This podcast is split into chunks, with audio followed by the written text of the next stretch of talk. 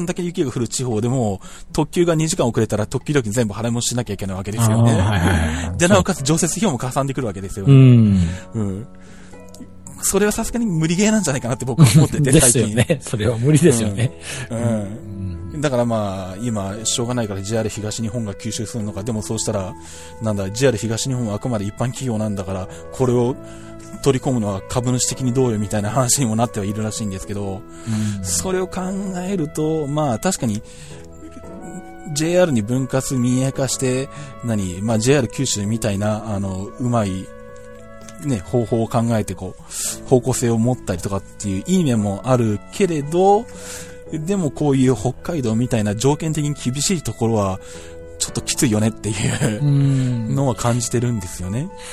うん。ですよね。だからもう、その先ほどその株式会社にしてしまったがために、そういう、その、JR 北海道を取り込んまあ JR 北海道と言ってもあれ結局、国がほとんど株持ってるんで、まあまあね、そうなんですけどね。か国営と変わらないんですけども、うんうんあの、一応上場してる JR 東日本は、そういう、その、うーん、しがらみを得て、どどうなのかなと思いますけど、うんもう、いや株式会社にしなくてもよかったんじゃないかなとは思うんですけどもね。ううんそうなんですよでね。、さっきも公共の足であるから、うんそこに利益を求めてしまうと、ちょっとおかしくなるかなとは思うんですけどね。その、普通の、うんえー施設とは違う、うん。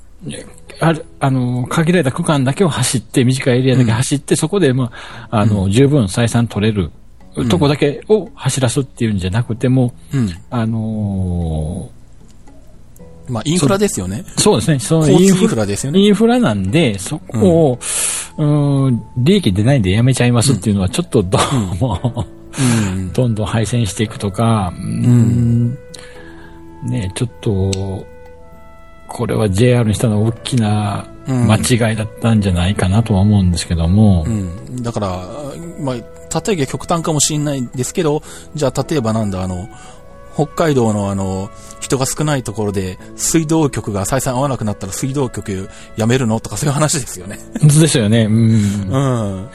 だから、何？生活インフラとしての役割があって、そもそも生活インフラのために引いた路線なのに、採算が取れないからといってやめるのは、もうそもそもの目的から外れてるよねっていう。そうですよことになるね。んですよねうんそう思います、私も。うん。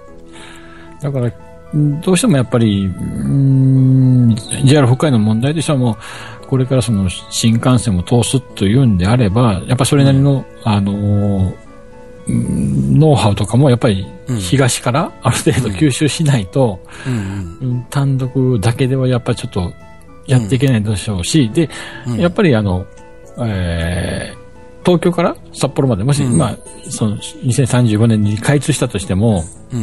それをどうしても、あのー運営するのに、東もそんなちょっと大丈夫みたいなのででは、うんやっぱりおっかなびっくりでなってしまうと思うんですけどね。本当に任せて大丈夫かってなってしまうと思うんで、一つの企業としてもうん。うやっていった方がいいかなとは思いますけどね。うん。うん。私、うん。そう、確かに、あの、なんだろう。例えばこれ、まあ、とりあえず来年開通するのは、新函館北斗までなんで、比較的その、なんだ、まあ、北海道の中でも、南側という、南側というのが、まあ、雪が少ない区間だけなんですけど、例えばこれで札幌まで、えー、直通するようになったとして、うん。で、そうすると、まあ、東京発、あの、札幌駅、はやぶさかなんかわかんないけど、それが走るようになるわけじゃないですか。うん、はい。で、でも、なんだろう。まあもちろん、なんだ、に、あの、東日本エリアの東北地方なんかでも、あの、あるんだけど、やっぱり、雪が相当量降って、その結果、列車に遅れが出てダイヤが乱れるっていうことが起こり得るわけで、そうですね、はい。うん、そうすると、なんだろう。札幌近辺のの雪で、新幹線に遅れが出たがために、なんだ、えーっと、東京から那須塩原まで通勤してる人たちのダイヤが乱れるとか、そういうことが起こるわけですよね。そうですね。うん、ありえますよね、そういうことそう、はね。んっていう風になっていくと、ひょっとしたら、結構案外列車新青森でぶった切られるんじゃないかっていう不安もあるんですよね。うん、それも、十分考えられますもんね。うん要は、だって東海道新幹線と山陽新幹線も結局 JR になって東日本と西日本に分割されたら、小玉全部新大阪でぶった切られたじゃないですか。そうですよね。それと似たようなことが、この北海道新幹線と東北新幹線で起こるんじゃないのかっていう気もしなくはないんですよね。そうですね。ちょっとそうなってくると、うん新幹線開通するってね、皆さん自分のことは喜んでるけども、結局は枝葉の部分になって、うん。もうその新青森、箱新函館、北斗間だけがなんかこう、取り残されたような状態にならないかは心配はしてますけどね。もう一気に札幌まで行って、例えば、うん。その、えー北海道内の移動、その人の,、あの移動がね、あの、うん。フレキシブルに起こるんであればいいんですけども、結局北海道内って来こないと函館うん。だけなんでね。うん。うん、これがどんだけその、えー人がこう動く足として活用できるのかなと思って、もう北海道本当広いんでね、その、うん。都市間の移動っていうのは、まあ、一日かかるぐらいの移動距離なんで、うん。うん。やっぱりどうなんだろう、まあ、ちょっとその、今地方がどこも衰退してるっていうのが、こう、ん。まあ一極、東京一極集中で地方がどんどんその、例えば繁華街でもシャッター通りになってしまうっていうのがあるんですけども、うん。本来ならばその地方の都市間、例えばうん。函館と札幌間がうん。高速鉄道で結ばれて、人の行き来が多くなって、で、それで経済活動も活発になって、地方が盛り上がるんであればいいんですけど、うん。どうも今は東京中心で考えてて、東京からどんどんどんどん伸ばしていって、うん。それによっても、あのー札幌まで開通するの2035年、今から21年後、うんでうんだとちょっと大丈夫かなとは思うんですけどね。その頃新幹線になってもう誰も見向きもしないような状態になってるから、逆に言えば、うんあの、うん人口減少によって、うん。ほとんどほんま、あの、人が、うん。利用する人が、すごいお金を投資してるけども、それをもうペイできる、うん目処が立たないぐらいの状況に陥ってないかは心配してるんですけども、うん。あそういう意味で言うと、北海道新幹線は実は、なんだ、東北新幹線を伸ばしていくんじゃなくって、とりあえず一番最初に旭川、札幌、千歳空港の間を作った方が良かったかもしれないですよね。ですよね。だから、今でもその路線っていうのは、あの、特急とかうん、バンバン走ってますし、バンバンなのかな、まあ特急走ってますし、うんうん。例えば、小樽、札幌間とか、あ、そうか、小樽もあるか。うん、だから、そういった路線を、まあ、うん新幹線通すほどではないんですけども、やっぱり高速鉄道みたいなものになるような、あー路線を作った方が、うん。JR 北海道としては儲かる。うん要するに、うん企業としても成り立っていけるし、地元。の人にとっても便利になるんじゃないかとは思うんですけども、うん。どうも今、こう、うん何が何でも東京とつなげてやるみたいな形で、その北陸新幹線もそうなんですけどね。うん。今まで金沢ってどう、私のイメージっていうか、私も行った時でどうしても中部エリアに入ってると思うんですよ。ああ、あのまあね。い石川県行った時に、その、うん。普通にあの、お店入ってご飯食べる時にうん。置いてる新聞が、あの、うん。中日スポーツだったんですね。で新聞開くと中日の新聞、あの、記事が多いんで、あ、ここは中部エリアっていうか、要するに、うん名古屋との、うんうんあの、つなつがりながりはいが大きいですよね。うん。で、それが今、その、い北陸新幹線ができて、金沢、東京間がつながってしまうと、うん。逆にもう、その、みんな、東京方面にうん。向かってしまう。だから今までその、例えば白鷺で名古屋経由、まあまあうん前原乗るかもしれない、前原新幹線で乗ってうん東京っていうルートが多分もうされてしまう。う。うんんだからそ、うんねまあ、あの、要するに、他の路線として、例えば、えーっと、やっぱり、北陸新幹線雪の多いところを通るんで、雪の影響で止まった時には、要するに、例えば、東海道新幹線経由で東京出れるとかって、あの、うん。今までとは違うルートができたっていうのはいいとは思うんですけども、うーん、プラスとマイナスの面考えたらどっちがいい、どうなんだろうっていうのはね、まあ、うん。この来年3月に開業するんで、うん。うん、来年の今頃どうなんだろうと思いますけども、うんああ、そうですね。そういう見方からすると、実はなんだ、あの、なんだ、長野から伸ばすよりも先に前原から金沢まで作った方が良かったかもしれないですよね。ですよね。でも、それも、今どこへ、要するに、あの、敦賀から先ってまだ決まってませんから。決まってないからね、ルートがね。しかもなんだろう、何前原から乗り入れさせたいって言ってるけど、JR 東海が嫌だって言ってたりとかするし。うん、もう JR 東海ね、まあ、うん、ちょっとなまあ確かにでも、あの列車ミスの中で突っ込むのは無理って言えば無理なんですけど、本数的に。走らせられないっていうのは、ね、しょうがないんですけどね。だから結構そういう面で言ったらやっぱりその、今全部東京中心で動いてる、まあ東京一極集中っていうのが今の新幹線の伸び方と一緒だと思うんですけどね、東京からどんどん伸ばしていって地方へ行く。で、地方は待ってるけども、うーん、結局、えー、っと、まあ、長野新幹線ができたとこ時でもそうなんですけども、うん、まあ、長野までも作っちゃえって、なんかさっき作ってしまって、そこから金沢まで、あれは本当は長野新幹線だけど、北陸新幹線だったのが、ずっと長野で止まってたっていうのは、うん、うん、どうもその、やっぱり、東京、確かに、長野東京間は1時間半ぐらいだったかな？そんなもんですかね。うん、ねだから、ね、十分それで、あの、あのー、まあ、ビジネスとか、観光に、プラスに働いてたと思うんですよ。あの時は、まあ、あの、長野五輪があったから、どうしても、その作んないといけない。があったからね。っていう、あったのかもしれないんですけども、うん、そのおかげで、うん、経済的プラスになった部分もあるでしょうし、だったらもう、うん、もっと地方間、だから例えば、うん、あのー、全部が東京に一極集中で地方間を結ぶように路線も作ってもいいと思うんですけど、今では多分そんなのを作るつもりないもうないでしょうし、今後出てくることもないと思うんですけども、うん、地方都市間を結ぶ高速鉄道であるとか、うん、もっと路線、まあ、高速新幹線なくてもいいんですけども、うん、特急一本できるとか、なんか今、なんか途中でぶった切られてる特急が多いんで新潟から例えばあの、青森行くのに、必ず秋田で乗り換えがありますから、ああ、まあそうですよね。うん。稲穂も途中でね、あそこ、うん、昔だったら結構その、長距離を走る列車って多かったと思うんですけども、今って結構こう、うん、まあ、細切れになってますよね。細切れになってるんで、うん、うんどうなんだろうっていうのがあるんですけどね。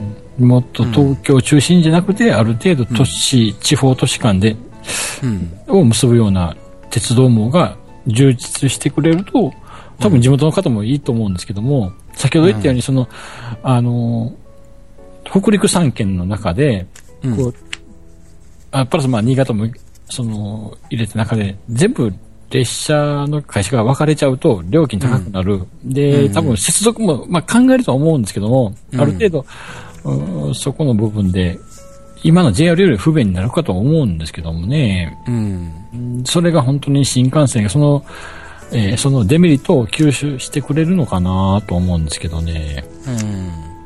うん。まあ、結局なんだろうな。まあ、その、まあ、特にその北陸新幹線とか、まあ、今、現状できてる新、なんだろう、うんとなんだ、山陽新幹線以降にって言い方したらいいかな。うん、ですね、はい。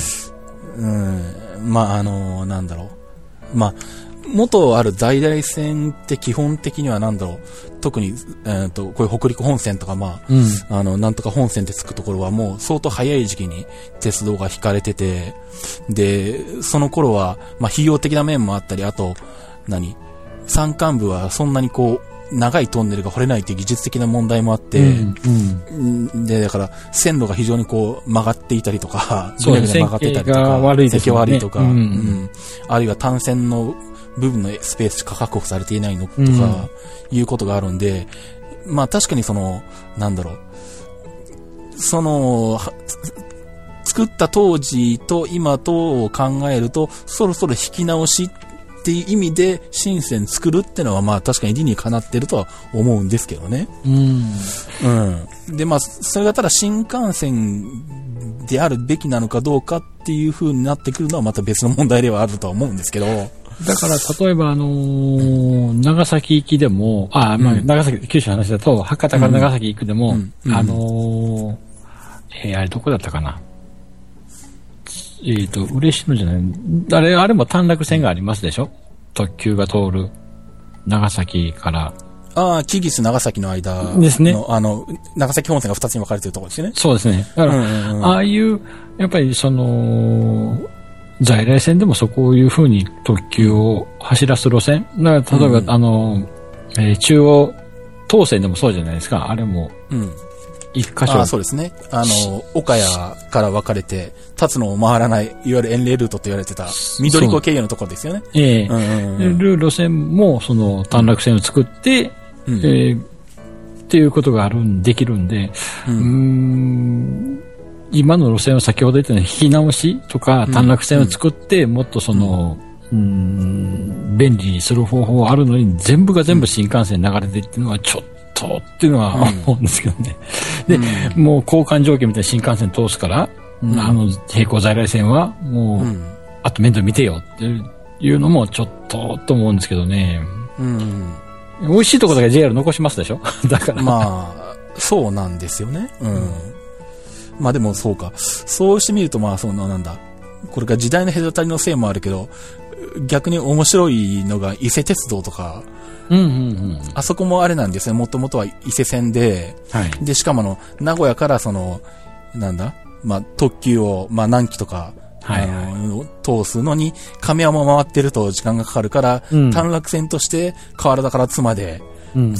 作ったローカル線で、でも廃止候補にあかって、第三セクターになって今、走ってるんですけど、でも特急南紀はそこを通過してるから、はいはい 南紀の、あの、通過量で、あの、それなりに利益が上がってるから、だから存続していけれるっていう状況にあるんですよね。うん。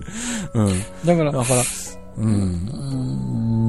うん。それを考えると、新幹線になると、割を食って、そのだ並行在来線っていうか、第三セクターは厳しくなるけど、うん第三セクターを特急が追加してくれると、第三セクターとしては非常に助かるんですよね。ですね。だから、うんあのーえっと、北越急行、北北線、はいはい。えー、直江津から越後湯沢走ってる、うん。う特急白鷹はいはい。が、い今はその第三セクターの中でも、もう利益を出してる、うんう有料企業っていうことだったんですけども、そうですよね。あのー北陸新幹線が走ることによって、うん、うん。えー特急白鷹は廃止ってなると、そうですね。うん。今までその第三セクターの中でも有料企業としてうん。運営してた会社がもうんう急に赤字に転落して、そうなんですよね。うん今後どうなるのってうんで、ね、あの路線でもやっぱりその生活路線として地元の方が利用してるんだけど、それを、うーん、廃止するのもちょっとおかしな話ですし、うん。まあね、作った以上はねっていうところがありますからね。確かにな、まあだから、うーん、これもね、あそこの短絡線って確かにね、あのー東京行くのに、今まで多分ほとんどの方がね、その、あの路線を使って越後湯沢まで、まあ要するに北陸の方が、えー、白鷹乗って越後湯沢まで行って、越後湯沢から上越新幹線で東京へ向かうっていうのが今までルートだったのが、うん。北陸新幹線できたために、うん。その路線を使わなくなる。うん。極端にこれもちょっとあの、えー日経新聞の、えーうん。記事なんですけども、2月えー12月の8日、えーうん。今週の月曜日に出てた分にも書いてたんですけど、その要するに、上越新幹線が、あの、支線化、はい。要は結局、あのー今までその、例えば、え越後湯沢までは、その、北陸地方の方が利用してたんで、それなりに乗降客があったと。でも、えー今後その北陸新幹線が通ることによって、うん。その、もう高崎から分かれてしまいますから、上越新幹線の、その、乗車する乗客が減るんじゃいないかというふうに、まあ、危惧してるわけなんですけども、そうか。ううんんうん。だから、うんメインルートがどっちになるのってなると、その、うん。高崎から分かれてますけども、うん。うーん下手すると、その新潟うん方面に行く列車が減便されるんじゃないかというのは危惧されてるようですけどね、そういう記事が載ってましたけども、ああ、まあ、ね、今でも越後湯沢止まりのやつとかははあると思うんですけど、ん多分減るでしょうね。うん。うん。だから、まあ、まあ、これも多分その、上越新幹線は早い時期に、あの、うん開業してたのは、やっぱりちょっと政治の力が多分働いてるとは思うんで、そうですね。うん、某有名な大物政治家さんがいらっしゃったんで、そうですね。うんだから、どの地方の、まあ、地方路線っていうか、その、例えば、東北新幹線であったりとか、九州新幹線に比べると、はるかに早い時期に開業してるわけですから、うん、うん。ここに政治の力が働くのはどうかと思うんですけども、うん。うん。でも、うん、まあ時が経てば、いつかはこの、うー ん、要は乗客減った、なんだ便数減らす、のもっとうん乗客も、まあ乗る方はちょっと、うーん、便数少ないと他の方に流れていってしまうことも考えられるんで、うーん、一概にもうどんどん新幹線作っていっても、今まで作った新幹線が逆に衰退化していくことも一つ考えられるわけなんでね。ああ、そっか。まあ、どうだろう。まあ、新潟東京間は、多分バスとかでは多分、ね、あの、厳しい区間なので、まあ、うんそんなに極端に減るっていうことはないにしても、新潟、なんだ、上越新幹線の場合、ここからさらに伸ばしてどこに行ったから、乗客が増えるっていう目処もあんまりないですよね。そうですもんね。うんまあ、新潟新幹線多分、でもあの、今、新潟駅がこう改装中で、結うん局その、新潟から、あの、うん北うん、に向かうその特急とうん。新幹線を同じホームで乗り換えできるようにしようっていう、ほう。あの、改修工事がされてるみたいなんで、あ、そうなんだ。うん。どこで見たかな？えっ、と、それも先ほど言ったその、えっ、と、日経新聞に書いてたのかな？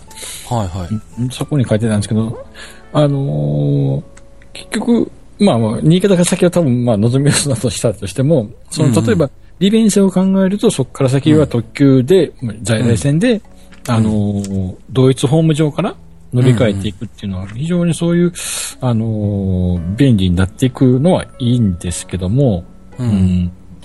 でも、どうなんだろう。いそれは今、新幹線の便数あれば、うん。その、新潟から北に移動する場合うん。は、利用客は減らないと思うんですけど、実際に便数が減ってしまうと、そこまで、うーん、乗客あるかなっていうのもあるん。ですけどね。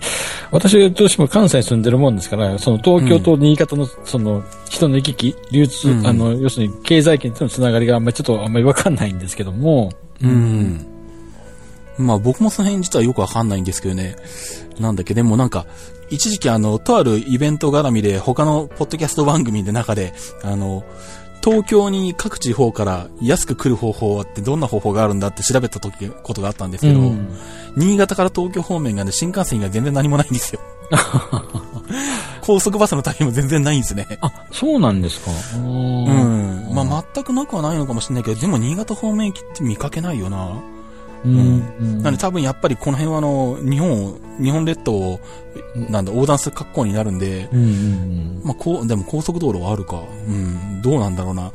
うん、まあ、関越道とかね、あります関越道とかありますけどね。うん、ただなんだろう。他のところだと結構高速バスで割安になってて、あの、本数も走ったりするんですけど、意外に新潟がなんか全然ないぞとかっていうふうには思ったね、やっぱりそれは新幹線がやっぱり今、幅利かしてるのかなそうするとやっぱり未だにや。う。うんん。まあ、あと車だと時間がかかりすぎるとかそういうのもあるかもしれないですよね。しれないね。うん。うん。まあ、とは言っても、例えばなんだ、新潟で在来線の特急と乗り換えができて、例えば秋田方面まで乗り継ぎできるようになったとしても、ひょっとしたら山形新幹線側から回った方がいいかもっていうのもあるし、そうですね、そうですね。そうすると今度新幹線同士の食い合いになるんですよね。うん。うん。だから結局、うん、うん。新幹線が新幹線を食っちゃうし、まあ他のバスとか、まあうん例えばその、秋田までだったら飛行機の方が多分はるかに早いと思うんで、まあね、うん。うん、飛行機になるけど、うんうん鉄道、まあ、その、そもそも旅ってなんだっていうことになってくるんですね。うん。だから、そこに早く目的地に行って、そこの目的地で、こう、あのー観光するなり食べ物食べたり、うんもう一つなんですけど、行く過程も一つの私旅だと考えてるんで、うーん、早く行くだけじゃなくて、やっぱりその、えー、その、行くまでのうん。時間を、こう、余韻、余韻って言い方変ですけど、うんだんだん、こう、例えば目的地に向かっていく、うんえーふこう、都心部から、こう、のどかな雰囲気に変わっていくっていうのを、こう、うん感じながら移動するのも一ついいかなとは思うんですけども、今は何でもかんでも、まあうん、うん、うん。そうですね。それはもう、本当に楽しいことなんですよね。うん。だから、どうなのあのーそれは、そういう考え方、ちょっと、あのー特殊やでって言われたらもうそうかもしれないんですけども、あのーん。旅行の楽しみ方って旅行のプランを考えるときからがもう旅行なんですよね。うん。うん、でそうですね。どのルート使って、どの電車乗って、どう行こうかとか、だからここだったらここで、こんな美味しいもの食べていこうとかっていうのを考えながら、だから、その旅行の楽しみが100としたら、多分うん、半分くらいはそのプランを立ててるところが楽しいんですよね。そうなんですよね。で、で、ここで、まあ、特に電車なんかこう、いろいろこう乗り継ぎがあったりとか、電車が、これをこう、ずっとパズルじゃないですけど、一個ずつ組み合わせていって。あの、ああ、うまく、こう、コース、んこの日程でいけるっていうのを組めたときは、も、そう喜びがね、そうなんですよね。半端ないんですけど、こっちから回って、こっちを先に行って、こうしたらいけるか、でもこっちの方がいいかとか、すっごい考えるんですよね。そうなんですよ。だかでも楽しいんですね、それらが。楽しいんですけどね。もう、あの、行かなくても、あの、時刻表を眺めてるだけでも楽しいんですけども。そうなんですけどね。うんだから、うん。まあ、いそういう方は多いかどうかって分かるけど、ただ、それを楽しみも一つ、ね、うん。あのー旅の楽しみ方の一つとして、うん。あるといいんですけども、なんか最近はもう時短っていうか、その時間に追われて、もう早く行って、早くは、うん。で、もう飛行機でピュッと帰ってくるとか、新幹線でピュッと帰って、もうね、あの、例えば3時間前までに北国に寄って、ううんわもうこの雪景色と思ってても、もう3時間飛行機で他で帰ってきたら、もう普通のあの大阪の雑多な街中に飛んだも旅の余韻も何もないんですよね。まあそうですね。あっという間に現実世界にこう引き戻されるんで、うん。まあこれがトワイライトだったら一晩かけて、ゆっくりゆっくりずっと、うん帰ってくるっていうのが一つ、あの、旅の中ではいいとは思うんですけども、うんなかなか皆さんそれを分かっていただけないのがね、ちょっとう。ん。まあ、世の中確かに忙しいのは忙しいんですけどね。僕も日程が詰まってくると確かに早く移動できるのは嬉しいのはあるんですけど。いや、まあ私もだから、新幹線嫌いじゃないですよ。利用します。あの、利用しますけども、やっぱり、うーん。それだけになるのも困るなっていうのがあって、そうなんあの、他の選択肢も残してほしいんですよ。うん。だから、例えば、あの、先ほどお話ししてた、急行銀河とか、うん。あの、夜行が残ってれば、例えば、金曜日仕事、仕事が終わって、夜行に乗って、そしたら翌朝、東京に着いて、そこで早く、うんあの、うん。移動できるんですけども、新幹線だともう、9時過ぎちゃうと、もう、うん。急無事東京つけるかなっていうのは心配になるぐらいうん。なんで、うんそうですよね。サンライズだと0時半ですから、うんうん。0時半、0時30何分の乗ると、うん東京には7時6分だったかな？に着くんで、うん十分、あのー東京での、えー活動が早い時間ができるんですけども、うん新幹線だと6時の始発に乗っても8時半ですから、うん。うん。と、うんだからそういう先ほど言ったその、あの、利用する客に選択肢を残しておいてほしいんですけどね。そうなんですよね。うんうん。鉄道が車用産業だとは思いたくはないんですけども、うん。このまま JR さんがこう自分のの首を自分で絞めるみたいな、うん新幹線に偏ったうん絵だけではちょっとどうかなとは思うのが、こう日々、うんいろんなニュースを見てて思うことなんですけども、うん。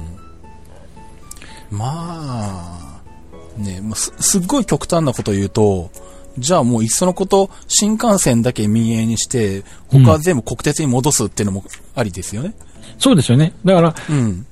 今はその JR、その、うん。物、その地方地方で切ってますけども、うん。もう一つの路線、まあ例えば新幹線の新幹線、北海道から九州までを一つの会社、運営会社、まあ今 JR 貨物さんが、もう全、一つの会社として成り立ってるんだから、できないことはないと思うんですよ。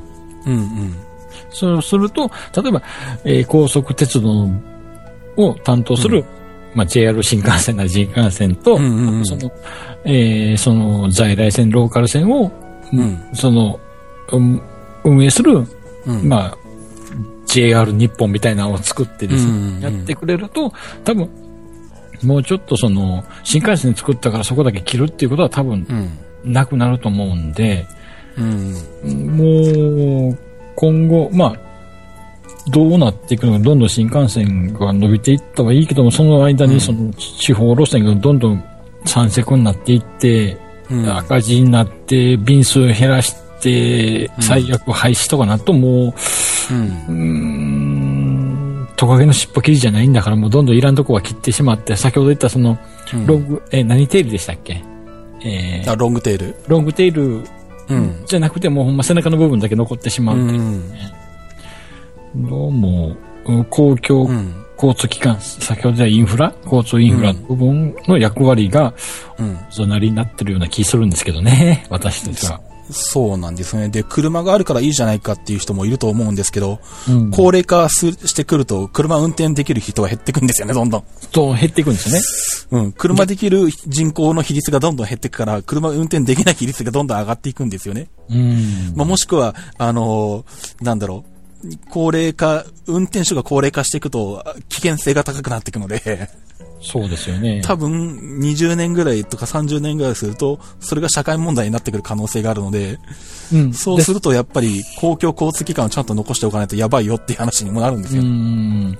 で、ね、だからその、うん、先祖返りじゃないですけど、今、あのー路面電車はいはい。えー LRT とか。LRT を復活させようみたいなことが、こう、うん。いろんなところで、こう、話が湧き起こってますけど、今までその、えー、あの、あった路面電車でもう車の邪魔になるから、もうこんなんなくしまえってんで、どんどん、そう。うん、配信していって、結局、うなんかやっぱり、あの、路面電車っていろいろ、あの、便利いいよねってんで復活さすっていうのもちょっと、うーん、だったら残しとけよと思うんですけどね。いやー、岐阜なんか、あと10年頑張れば多分今の LRT 化の波に乗れたのになとか。うん。ねえ、まああれは名鉄ですけどね。うん。でも、でも本当にそうなんですよ。今も何？静岡でもその話起こってて、うん。静岡、まあ静岡鉄道っていううん。私鉄が清水、新はい清水、新静岡間走ってるんですけど、はい。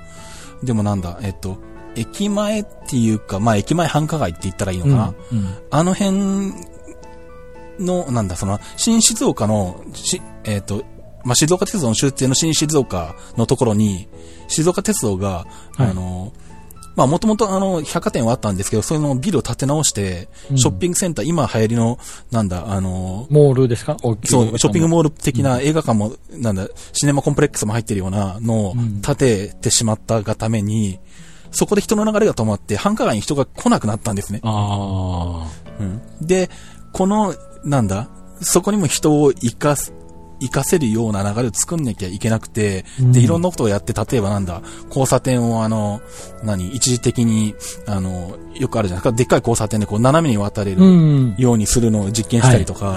やってるんで、まあ静岡市長、市長さんとかがいろいろやったりしてやってるんですけど、うんまあ一つの案として、あの、繁華街の方に LRT の路線を作って、うん。で、静岡鉄道からそこに乗りを乗り入れさせることでうん、人の流入を増や増やすとか、はいはいはい。いうことを、まあ、シンポジウムやってて、まあ、2, 2年ぐらい、3年ぐらい前からやってるのかな、シンポジウム。うん。まあ、毎年最近僕見に行ってるんですけど、うん。うん、だから本当になんだろう、そういうのの流れもあるので、まあそういう LRT、まあそうなんだ、うん、LRT 的な路面電車という意味では新しい役割がまた生まれそうではあるんですけどね。うん。だから今はその車社会で、例えばその大型ショッピングモールもそのうん、都心じゃなくて、ちょっとこう、街から外れた郊外の方にうん、立ってるんで、例えば先ほどおっしゃったように高齢化社会になって、これから車を乗る人が少なくなってくると。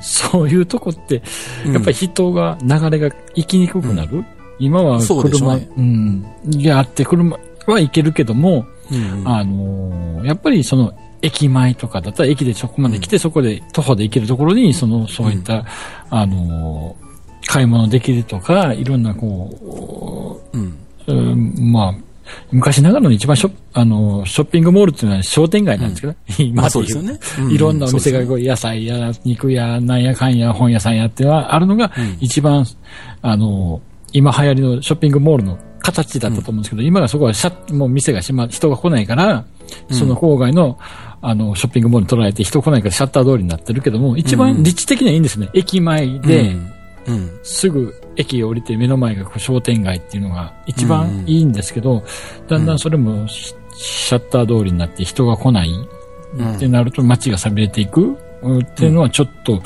ーん、でも今後高齢化社会になっていくと、車乗れない方がそっちへ戻ってくるとは思うんですけども、う。うんん。あの、富山県があの、面白い取り組みをしてて、あの、スモールシティっていう、要するにあの、えーうん富山県の、まあ、地の中心部から、例えば離れた郊外に住んでる方、まあ、お年寄りの方を、はい。街の中に、うんあの、住んでくださいと。例えばな、例えば、あのーえー、富山、あれは地鉄かな？あのーうん富山もあの、路面電車走ってるんで、その、うん。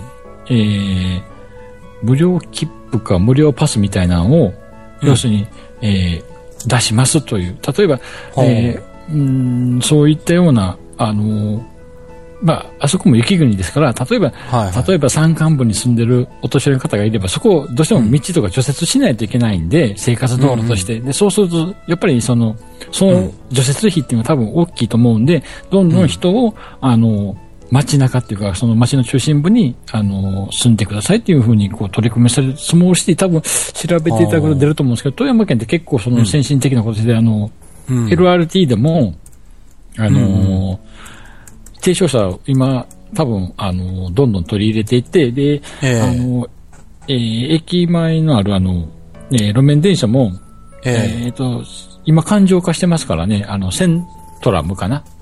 はいはいはい。ポートラムじゃなくて、ポートラムももうちょっとその、えーあれは富山高専、JR 高専をその路面電車化して、富山駅まで引っ張ってきて、これも富山駅の今、端っこあるけど中に入れようとか、なんかその JR セットっていうような考えも。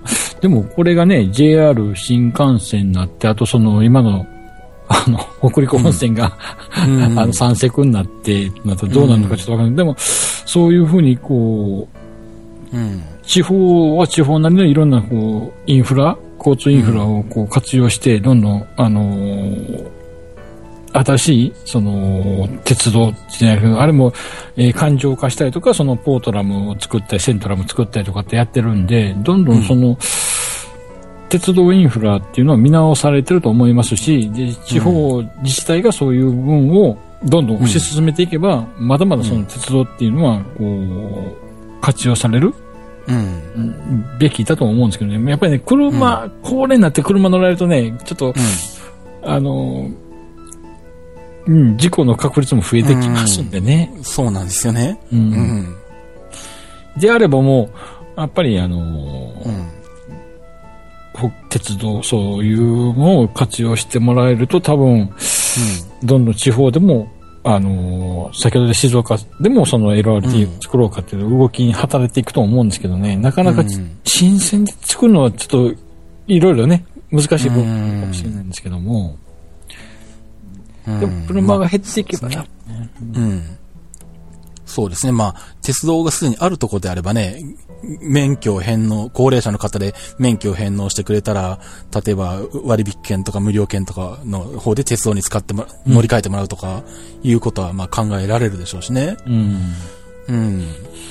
だから、まあ、あとなんだ、パークライドとかで、なんだ、都市部の通勤とかでもパークライドにこうしてもらって、都市部の車の混雑を解消するとかっていうのも、はもちろん考えられるでしょうし、うん。うん。なんだっけ、堺、堺とかなんか、ん？堺だったっけ？結構それやってますよね。駅前になんかでっかい駐車場があって、ね、そこからなんかに乗り換えるみたいな、うんうん。浜線か。はいはい。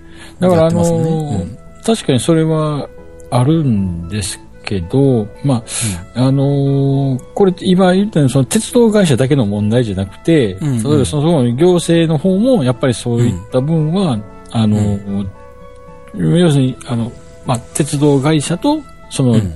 地方自治体、行政とか、こう、あの、うまく相乗効果を持っていかないと、うーん、なかなか厳しい部分はあると思うんですけど、私もその地方でそのパークライドでその駐車場とかあればね、うん。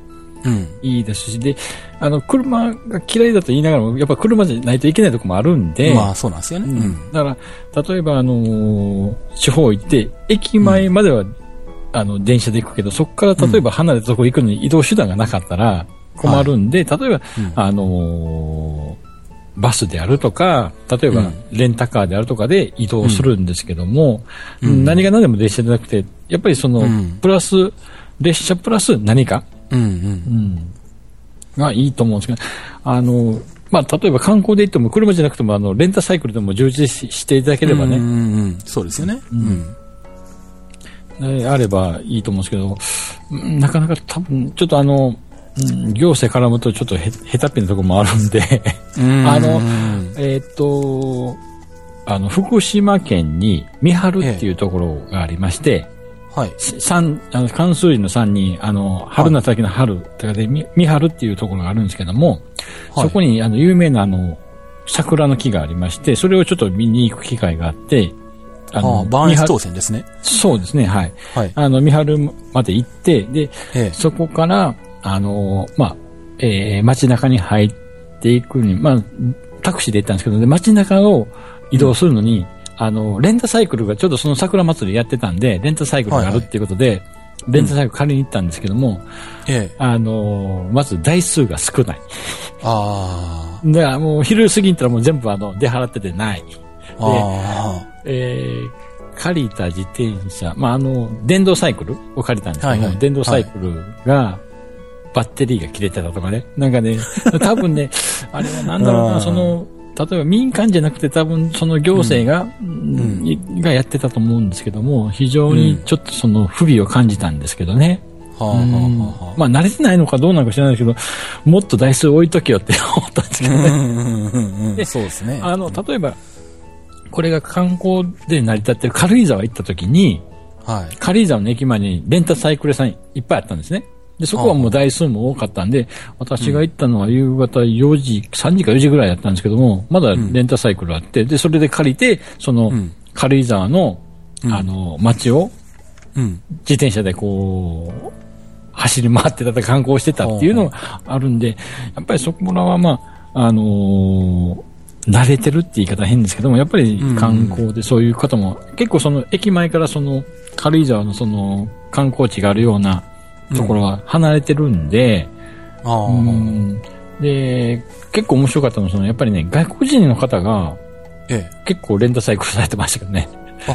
そうなんだ。軽井沢って外国人観光客多いんだ。は 多いっていうかね、あのね、まあ、あの、えっ、と、アジア系の方、あ、はあはあはあうんはあ、中国語喋ってたから多分中国人かあ台湾かわかんないですけど、方が多かったような気がするので、まうんあ、あのーうん、だから列車でそこまで行ってそこからの移動手段も考えていただかないと、列車ってどうしてもやっぱりあの、行動範囲が限られてくるんでね、列車で行くと。そうで。すよね。うん。駅周辺だけになっちゃうんで、あの、そこから、例えば、あの、いろんな観光地行く手段もうん。ないと、もううん、駅でできてもそこから、その、目的地、観光地とか行くのに不便になれば誰も列車は使わないよってなっちゃうと、全然ね、うん。うん。うん。まあ、レンタカーもありますけども、レンタサイクルとか、例えば、バスうん。とか、そういう、こう、うん、も増やしていただくと、多分うん。いいと思うんですけど、先ほど言ったように、その、えっ、と、奥津軽今別駅ですか、北海道新幹線。はいで、それタッピ岬まで30分車でって言って、うんうん。で今その路線がないんで、これからその、えーうん。バス路線を作ってあー走らすっていうのをなんかさ、えーっと、ニュースで言ってましたけども、ああ、そうか。そうですね。今、今走ってないんだよな。うん あの、なんか行かれたそうですよね。あの、うん、旅岬行きましたよ。うん。ど、どうやって行ったんですか？車ですか？じゃないですよね。あの時あ、のいやいや、あのタクシー。ーあの時、あ、いやいや、え、ん？ちょっと待ってよ。タッピ岬行った時は、あ、そうだ、思い出した。あれは、あれなんだ、あのー、タッピ海底駅の、あのー、まあ、見学する、まあ、まあ、パターンで行った時に、えーっとなんだ、タッピ海底駅から地上にこう、あの、ケーブルカーで上がっていって、はいはいで、はい。そこで、えっと、1時間ぐらいあったから、そこからとタッピ岬に行ったんだよ、歩いて。あー。そうか、そうでした。だから、それはバスじゃないわ。歩いて、海底機を上に登ってから歩いて、あの、海底機からケーブルカーみたいなのがあるんですよ。はいはい上のあの、うん。タッピ岬のあの、ええ。なんだ、あの、青函トンネル資料館まで、うんうんうんで、その資料館のところから歩いて20、15分とかぐらいで、タピ岬まで行って、また戻ってきて、で、またタピ海底まで戻って、で、JR の特急で、函館の方に行ったのか。うんうん。見舞いじゃないんですね。うん。で、民前はまた別に行きました。民前まで行って、民前から戻ってきました。うんそこから、あの、要するに、あのう、ん。あの、タッピー、岬に行ったわけじゃないんですよね。だからそうですね。ただ、バスは民前からタピ岬まで出てるんですよね。うん。うん。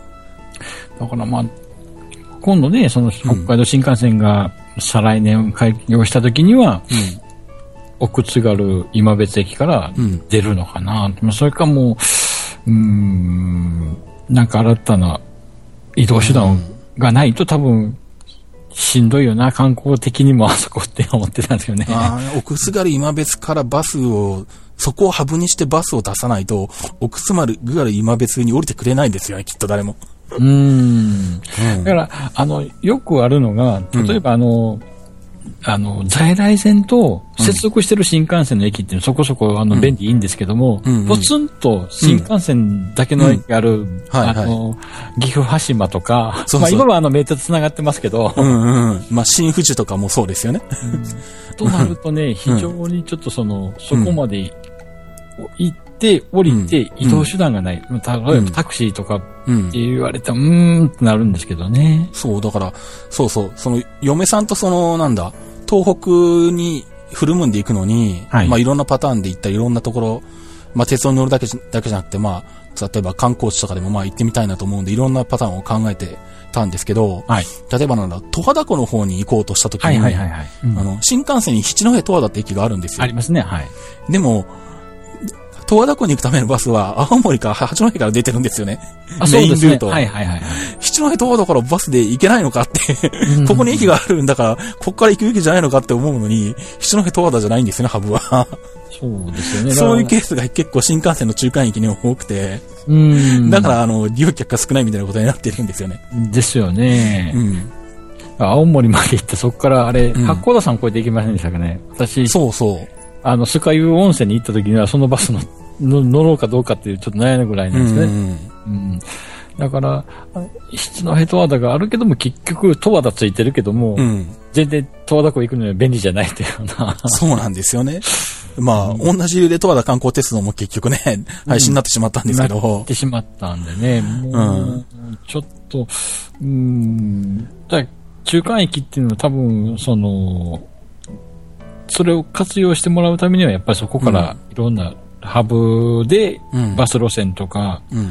あー他に移動手段を持っていかないと、ちょっと、うん本当に通過駅だけになってしまう可能性ありますもんね。うん。で、逆に奥津軽今別をうまく利用して、津軽鉄道に行くっていうそうですよね。ことも考えられるので、そこからうまくバスで繋いでやって、あの、うまく津軽鉄道の方でストーブ列車に乗れるようなものを宣伝してやれば、津軽鉄道が生き返る可能性もあるし、五能線も、まあそう。なんですけど、そうですよね。だから、うん。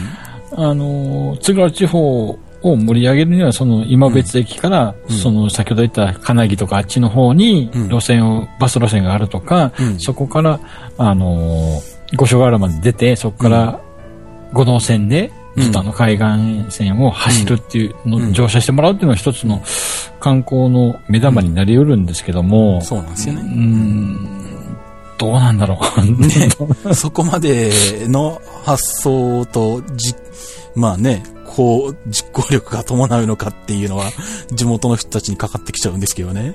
うんうん。どうなのあの、私もその、一地方出身者なんですけども、あの、地方に住んでるものってね、地元地元のね、あの、えー良さというか観光になるものが見えないんですよね。あ要するに外からの方が見て、あ、これってすごいじゃないっていうのを見て、初めて、あの、注目されて、そっちに、あ。うん地方に住んでる人は、うん。当たり前すぎて、それが全然観光になるとは思ってないんですよ。まあそうですね。僕もあのなんだ、高校の通学経路の途中にあった、な、なんだっけ、豊臣秀吉の像とか初めて後になってから知りましたからね。そんなんあったんだ全然見たことないよとか思いながら。うん。だから、あのー先ほど言いましたストーブ列車も、うん。例えば、あのーまあ、あれも一つの観光列車なんですけども、うん。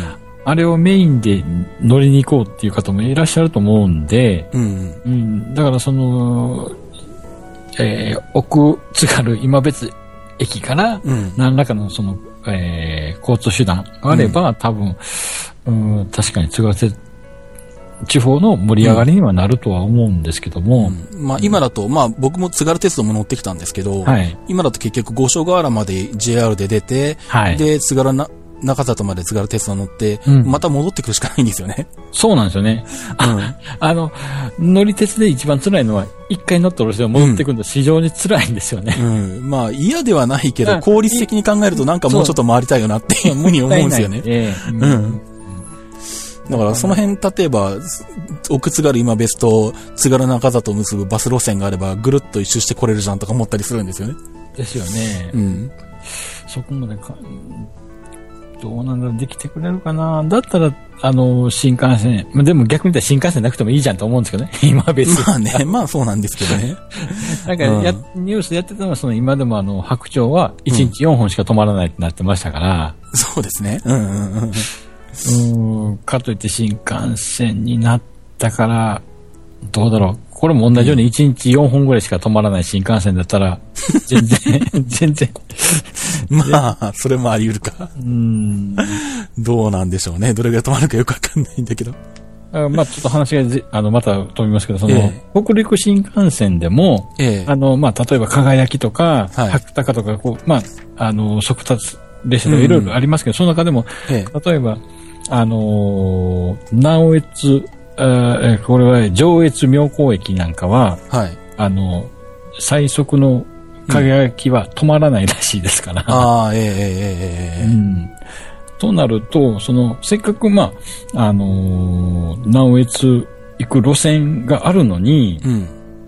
もったいないよなと。その、うんまあ、な南越の都市、街中からはちょっと離れてますけども、例えば、うん春日城、あのー上杉謙信の居城であった春日山とかですね、はあ、はあ他にも、あの、私好きなのは、あの、えーっと、あの、ほ関山駅？あ、はい。日本木からちょっと、もうちょっと長野行くときに、あの、はいはいはいはい。関山妙高妙高高原の次です。ですね、はいはい。うん。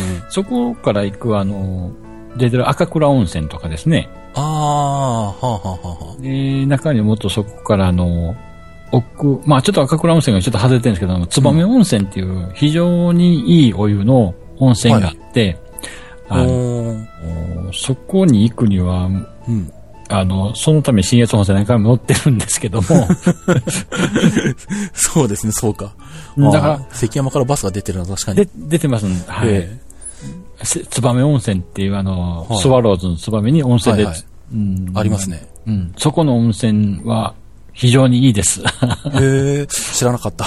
あの、えっと、渓流沿いにええ露天風呂があって、えそこをもうほんまに、野手あふれる、はいあの、川のせせらぎを聞きながら入る露天風呂があったりとか。あのーあの、山の、その中、まあ、木々の中にええ温泉、露天風呂があって、ええー秋になると、例えば、そ、そこは黄金の湯って言われるんですけども、ええイチョウの葉が映り込んでとか葉っぱが落ちて、黄色になるから黄金の湯っていう温え。泉が。あーうんへえ、そうなんだ。だから、そこに行くには、その、まあ、えー、シナ鉄道で、うんうんあ、シナ鉄道では、これは、あえーっと、ときめきか、越後ときめき鉄道ですか？鉄道で行くしかないんですけども、ええ。うーん、妙高高原にもちょっと泊まればね、観光なんですけど、どどうもその、やっぱり中間駅ってなんかこう飛ばされるうんのが多いんです。まあ、各駅停車にしたら早く着かないっていうのはあるんですけども、まあね、それもありますけどね。うん。だからあとはそれはもう、うん地元の観光の盛り上げ方だとは思うんですけども、うん。うん。せっかく人がき来てくれると思ってても、結局、不便だったら人行きま行きませんし、単なる通過地点になってしまうと、うん。うんだから今までその直江津って非常にちょっとその、例えば、関西からでも、ええあのなかなか行く方多分少ないと思うんですね。まあ、どう言っても、どっからどう言っても結構遠いというか、うん行きにくい場所ですよね。ですけど、やっぱりそういう、あのー観光をもっと PR してもらえれば、多分うん行くと思うんですけど、まあ行かないかな。私ぐらいかな、物好きでいいかな。いや、でも宣伝されれば、行きたくなるとは思いますし、なんだ、温泉番組とかであそんなとこあるんだと思ったら行ってみたいなとは思う、と思いますよ。僕も、そういう話を聞いたら、あ、行ってみたいなと思いますからね。うん、あの、うん。くじなんかがいい例で、例えうんばアマちゃん人気で、すはいはい去年とかすごい観光客がそうですよね。ううんん。だから、あのーまあまあ、テレビの力は多分すごいと思うんで、まあ、ドラマじゃなくてもいいから、なんかちょこっとでも、あのー旅番組とか紹介されればそんだけ人が来ますし、うんうん。そこからまあ、あのー口コミじゃないけど、今ね、あのネット社会で、ツイッターとかブログとかで、ちょっと書き込めばすぐ、こう、うん。火もつくんで、そういう方面で、この地方の、うん。うん、中間駅になり下がるか、もう、うん。やっぱり一つの観光の、あのーハブの駅になるかは、うん。うん地元方次第なんですけどね。そうですよね。あの。部外者がここでどうこう言っても、うん。生かすも殺すも地元の方次第なん。ですけども、そうですね。新幹線できたって言って、うん。喜ん。でも、結局、うん。うん。ストロー現象と言われるそこから、あの、うん。地方から都市部に人が流れて、その地元が衰退してるん。では、う。うん。ん、作った意味がないですからね。まあ、そうですね。うん。だから、糸魚川にしても、うん、うんここらもちょっと、中間駅に、うん、っていう感じなんですけど、だから、富山とか、その、金沢とか、県庁所在地は多分、ね、ええ止まるんですけど、他のええところがなかなか、うん、速達、最速列車には止まってもらえないのがあると思うんですけど、まあう、ん。なかなかそこはもう、地元の方が JR さんに陳情を開けて、うん。何でしたっけ？あの、黒部にできる長い駅名のところ。う、えー。うなずき黒部？違うなあう。なうなずき。なんだっけ？うなずき。新、新黒部うなずきなんだっけ？長いんですね。あそこもね、結局、うなずきから遠いんで、なかなか行くかっていう、うーん、だったらもう富山まで行って地鉄乗って、あの、うん。あのー昔のレッドアロー乗る方が、鉄道。ファンとしては楽しいん。ですけどね。うん。微妙だな、ここは。この駅名がね、もうほんまさっきも言いましたけど、その、新函館北斗って長いんですよそうそうそう。奥津軽今別ってね、もう奥津軽でいいじゃん、新函館っていいじゃんと思うんですけどね、なんかそこに町の名前を入れてくださいってなってしまうんでね。うんあの、新幹線の駅名4文字以内とか規定作りましょうよ。もう、那須塩原までで、それ以上はダメみたいな。あじゃないと、あの、あの、下手すると6文字ぐらいとかなりかねないですかね、今後。あ、ねどんどん増えていくとね、そうそうそうそう。もう言いにくいし、覚えられねえし、みたいな。うん。ことになりますけどね。本当に、岩手沼区内なんか何の嫌がらせだよとか思うんだけど、早口言葉かとか思ったりするんですけどね。だからもう、あのーで、これも最初その駅名発表になった、あの、北海道新幹線になった時に、うん。ん、ね、あ北斗市にあるから、北斗の名前を入れろとかいう、まあう、ん。地元からの要望があったとか言いますけど、まあね。うんうーん行き先が、あのね、今だから電光掲示板だからいいですけども、行き先、名が長くなっちゃうとどう、映んねえよと思うんですけどね。まあねその地元も、その、やっぱり、あのー駅を作るのにある程度、ね、うん。お金出してるから、まあね。お金出させてうち名前うん出ないのかよというのはあると思うんですけど。も、まあ、そうですけどね。うん。うん。その辺はなんとかこう、ちょっとうまくまとめて、わかりやすい駅名にしてほしいよなとか思うんですけどね。うん。でもやっぱり、うんみっともないと思うんですけどね、他からしたら。地元の人は、うん。うん。だって、まあ、なんだろう、まあ中間駅だからいいってわけじゃないけど、うんうん当分の間21年間は、そあそこ終着駅ですから新ね。函館北斗駅、新函館北斗駅は長いだろうって思うんですけどね。21年間は、まあ、うん。予定通りが21年間はそこは終着駅になるんで、ねえ。っと、東京駅のあの、うん。あの、行き先表示面とかに出るんですが、で今だったらこう、ずっとね、あの、電光掲示板だからいいですけども、うん。なかなかちょっとね、秋田新幹線と並結とかしたりすると大変ですよ。秋田、新函館、北斗みたいなことになるわけですよ。どこへ なんじゃそれ読めねえよみたいな。長いですよね。だから、だから、駅名つけるのも、先ほど言ったように、その、もう、折衷案みたいなのがね、あるんで、うん。そこもちょっとなぁ そうですね。ちょっと、もうちょっとかっこよくスマートに決め、決めていただけるとね、わかりやすい。ねそうですね。うん、まあそこにいろいろこう、うん思惑はあると思うんですけども、うんうんまあ申し訳ないですけど、北斗市って私知りませんでしたからね、その名前がつくまで。いや、僕も知りませんでした。まあね、そういう意味ではまあね、駅名になるかどうかは大きいでしょうからね。うん。だからそういう面で言ったら、これどこみたいな駅もいっぱいありますけどね。まあね。結構、あの、うん、えっ、と、どこだったかな？えっ、と、新鳥栖とはいはい。久留米の間、ななんとか小屋、何やったかな？ああ、筑後船小屋。で、はいはいはいはい。もう、もうここれどこってなどこかわかんないですよね。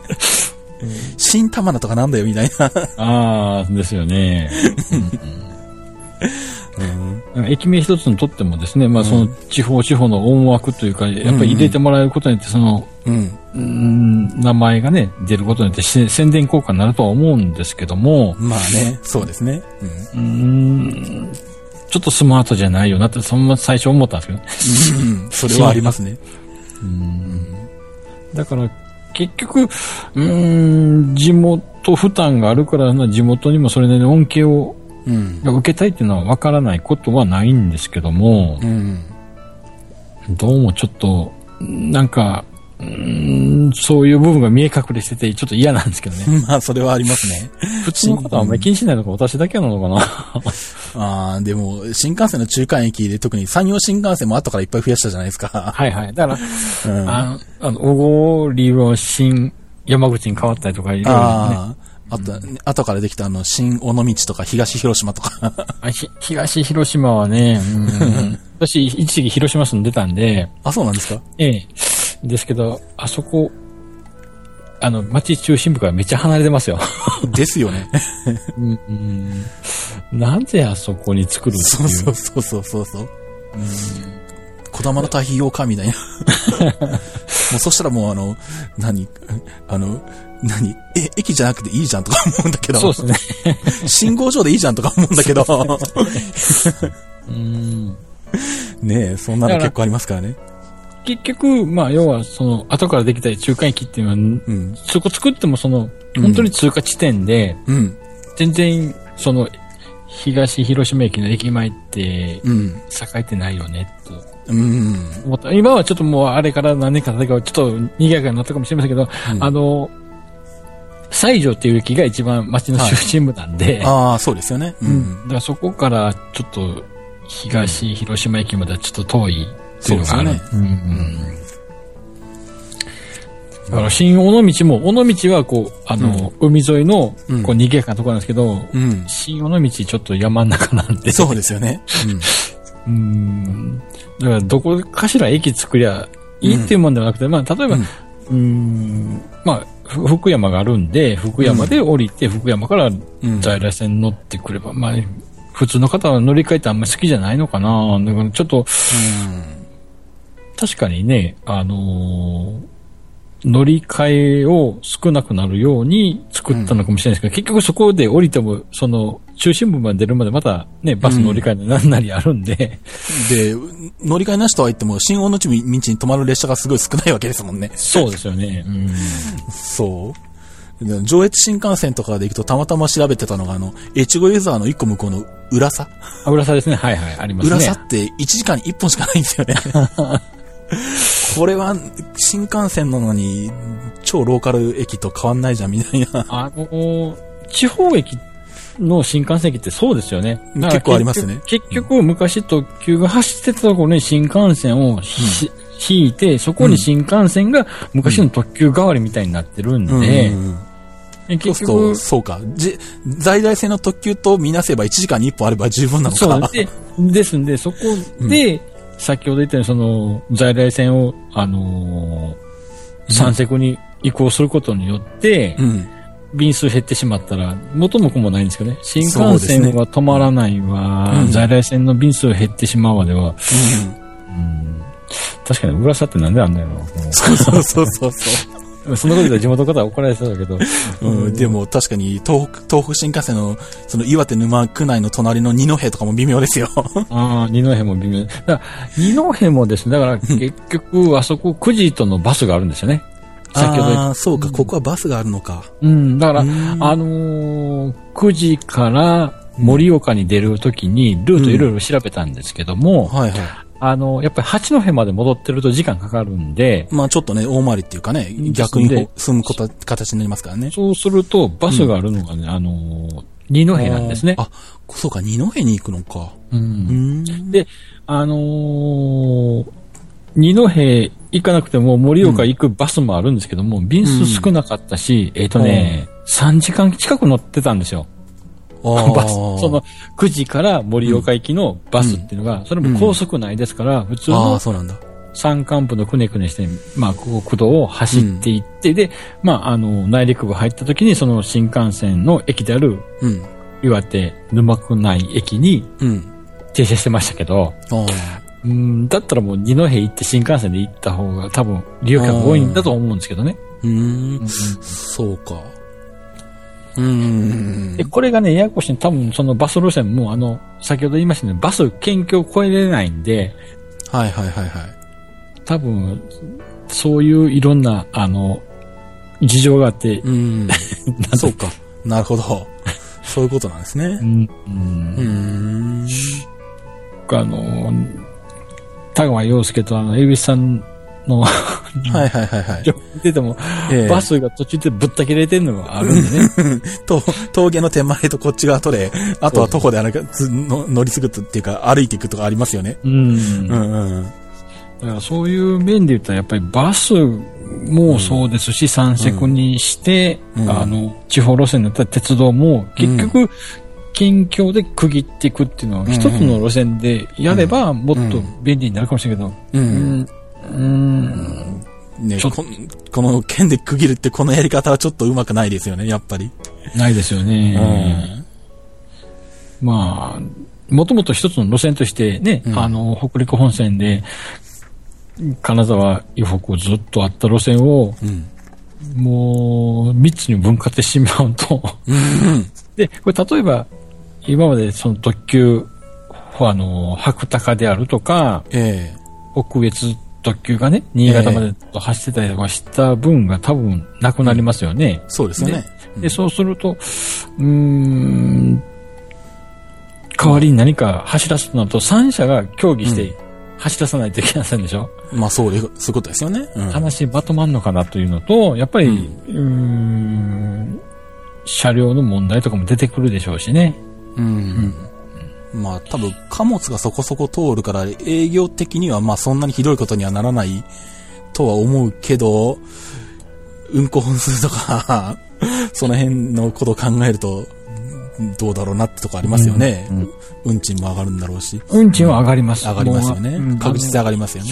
えっ、と、先ほど、一応ホームページには、その、今、あの、えー国交省かな？ところに出してる、その運賃の申請の分を見ると、やっぱり、確実に上がってるんで、うん。うん。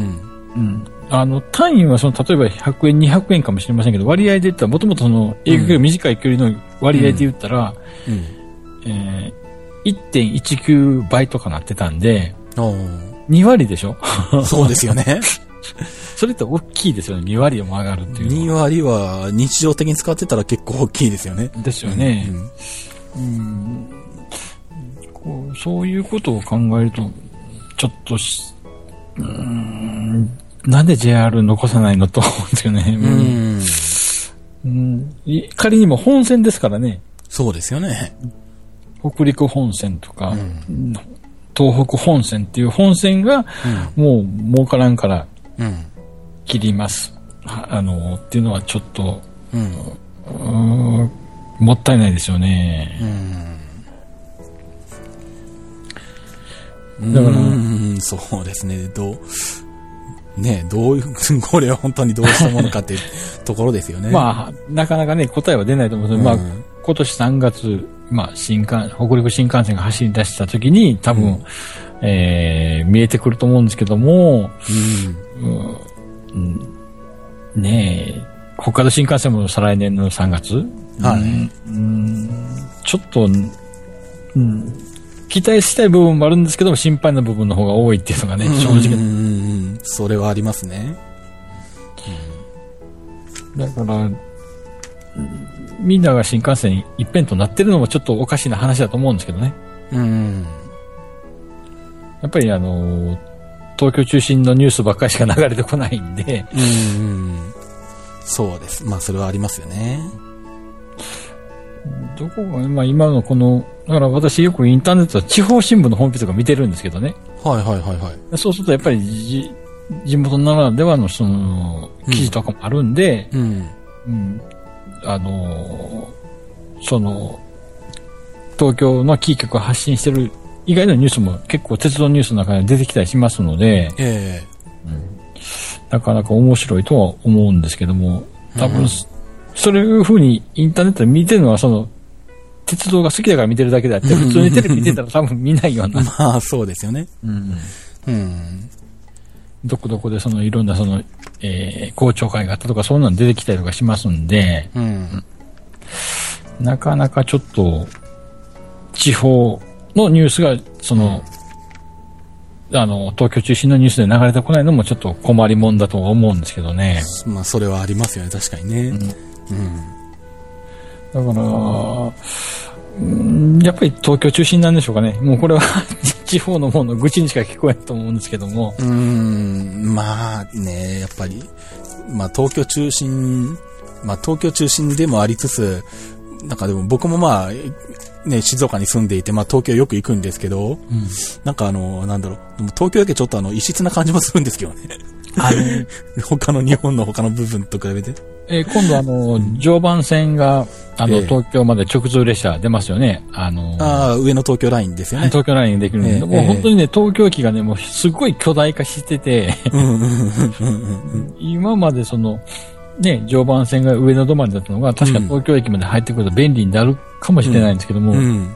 もう東京駅、キャパ大丈夫とか思いながらね、普段の日でもあの、うん結構、あのーもう、ね、人でごった返してるうのが、ん。うん、これはちょっと、すごいことになるんちゃうかなと思うんですけどね。うん。まあ、あれ、一応あれは何か、あなんだっけ、まあ、東北本線、高崎線のやつは多分、ある程度の本数が東海道線とか湘南新、なんだ、東海道線側に直通してて、うん。なんか常磐線は品川まで入れるみたいな話になってるのああ、品川までか。えうん。えまあでも、まあ、僕割と、まあ何、しその取材だったり、プロレス見に行ったりとか、はいなんだかんだで東京よく来るんですけど、あの、できれば東京駅は通りたくないですもん。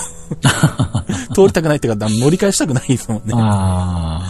あまあもちろんあの、なんだ、新宿駅とかも嫌だけど、あ。うん渋谷で地下鉄から JR 山手線乗り換えるとかも嫌なんですけど、うんうんうんやっぱあの、巨大すぎる駅っていうのはあんまり、あのー何？使いたくないっていうか乗り換えしたくないなっていうのはありますよね。まあね、あ東京駅はす、うん、でもう、あの、例えば京葉線とかですね、はいはい。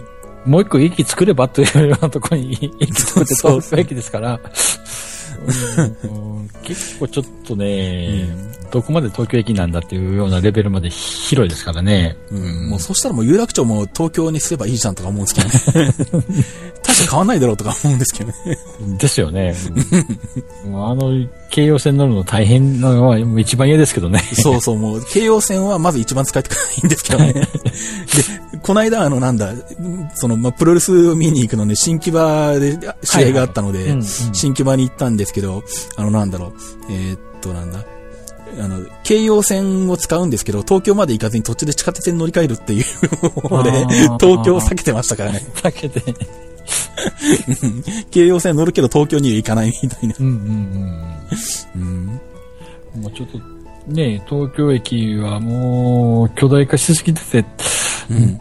私でももう、まあ、年に数回東京、ね、1、2回東京行きますけども、うん東京駅はもう、行くたびに変わってるんで、前は、ああ、そうですね。うん。もう東京も新宿もよくわかんないですよ。あ渋谷もどんどん変わってるけど。あっち方面は、まあ、ちょっとすぐねあのー東京駅はなん、よく利用するああ、そうかそうか。要は結局、あの、先ほども言ったように、その、うん。要はターミナル駅なんで、ええあの今年もその、東例えば、えー山形の新幹線乗りに行くときも東京駅乗り換えですし、えで、新潟行くのも東京駅乗り換えなんで、うんうんそうなりますよね。東京通らないと、えまあそうなっちゃうんですよね。うん。ですので、そういう意味で、でもちょっと巨大化しすぎで、まあ品川がリニアが通ったときにどうなるかっていうのはまた変わってくるかもしれないんですけども、まあね、その辺でちょっとね、なんか流れが変わるかもしれないですけどね。うん。まあでも当分先の話ですからね。うーん、リニアもうちょっと、うーん、どうなるのか、ちょっとね、大阪住んでて、あんまり関係ないんですけどね、まだ先なんで。大阪はもっと先ですからね。ええ果たして僕も生きてるかどうか微妙な ぐらいな感じですからね。うーん、うん。まあ、ある方が大阪から先作ってしまえばっていう話もありましたけどね。まあ最近なんかそんなね、声も上がってるみたいですけど。うんでもね、これね、その、例えば名古屋まで行くのに、うんまたこれが奈良を通すとか、と京都通すとかでね、揉めてるんでね。そうですよね。もう、そんな揉めてる場合じゃなくて、ね、もう、さっさと作るなら作ってしまえばいいんですけども、うん。うん。うんやっぱ京都通してくれって、なんか、うーん、新幹線あればいいじゃんとか思うんで。うん。しかも京都が名乗り出たのってあれでしょ ?JR 東海が駅の何、建設費用まで全部自前でやるって言ってから、京都が手を挙げたんですよね。それはないだろうって思うんですけど。うんまあ、奈良に通した方が多分ルート的にはいいと思うんですけどね。うん。っていうか、そもそも、このリニアのルートっていうのはなんだ？中央本線と関西本線をつなぐところの新線としてもともと計画されてたんだから、京都に行ったらおかしいわけで。そうですね、東海道線になっちゃいますからね。そうそうそうそう。そこは今の関西線に沿っていかなきゃいけないから、奈良通らなきゃいけないわけなんですよね。うん。うん。でも、名古屋まで来たら、あと名古屋が新幹線で京都なんてもう、あっちゅうま40分ぐらいですもんね。そうですよね。う。うんん。もう、いいじゃん。ねえ。そうなんですよね。確かに東京名古屋間がリニアで1時間半？かな？うん。いや、40分とか。あ、そうか、40分が40分プラス40分で、うん80分で、うんまあ、乗り換え10分としたとしても、うん90分で1時間半ですもんね。うん。まあい、け一10分で乗り換えるかどうかはちょっと微妙なんですけどね。どこに作るんだよ、駅って。いや、あの、あれなんですよ。地下なんですよ。ああ、そっかそっかそっか。もう地上には場所がないから品川もそうなんですけど、地下なんですね。うん。うん。で、えっ、と、なんだ。今の、えっ、と、地下鉄とかのさらにし、えっ、と、え違うわ。新幹線よりもちょっとずれたぐらいの地下に作るのか。結構深いところに来るので、乗り換え10分でできないかもしれないんですけど、ないかな。20分ぐらい、いや、京葉線みたいなことになると思うんですよ。ああ、そうなるかもしれませんね。うんうん。まあ、そこが、だからちょっと、そういう意味ではちょっと微妙なんですけど、そういうのはね。うんだから、ね、40分で東京から名古屋来て、うん乗り換え30分と40分、そっか、リニアの方が短いのかってなってしまいますもんね。でもね、京都は、掘るとなんか出てく、まあ奈良もそうですけども、うんなんか、掘ると出てきますからね。ああ、そうか、そういう問題もあるよな。そうですよね。うんもちろん奈良もそうですよ。なんかうん掘ると遺跡出てきますから。うんうんうんだから、うーんまだこれ、奈良の方が私はうん。いいなと思うんですけど、後から出てきた京都、うーん、いるかな？という。うん、だって京都に出たら京都、新大阪間、東海道線とか東海道新幹線とほぼ並行しちゃうじゃないですか。ですよね。うん、そこはまずいだろうって思うんですけどね。うん。うん。まあ、逆に、もう、奈良通して奈良から入る。まあでも奈良からは入りにくいな。奈良から京都行くのは。うんう。ん。ただやっぱり奈良から、まあ関西本線か片町線かその間の近鉄あたりとかあの辺。近鉄ですね。あの、の奈良駅から、うん、まっすぐ、ね、大阪を目指すっていううん。格好の方がいいとは思うんですけどね。どうなんだろうな。